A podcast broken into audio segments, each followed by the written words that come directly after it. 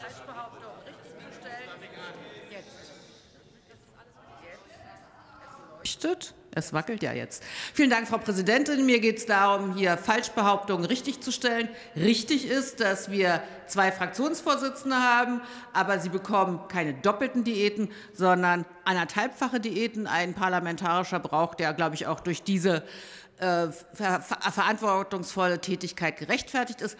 Aber die entscheidende Frage ist, dass, das wird alles voll versteuert und alle Steuererhöhungsvorschläge, die wir machen, die auch zu unseren Lasten gehen würden, machen wir aus voller Überzeugung. Wir sagen, starke Schultern müssen mehr tragen und wir brauchen Steuergerechtigkeit in diesem Land. Vielen Dank.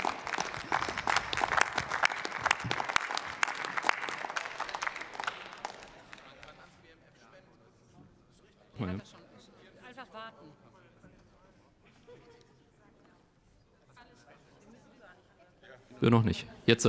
So, vielen Dank, Frau Präsidentin. Danke auch für die Kurzintervention.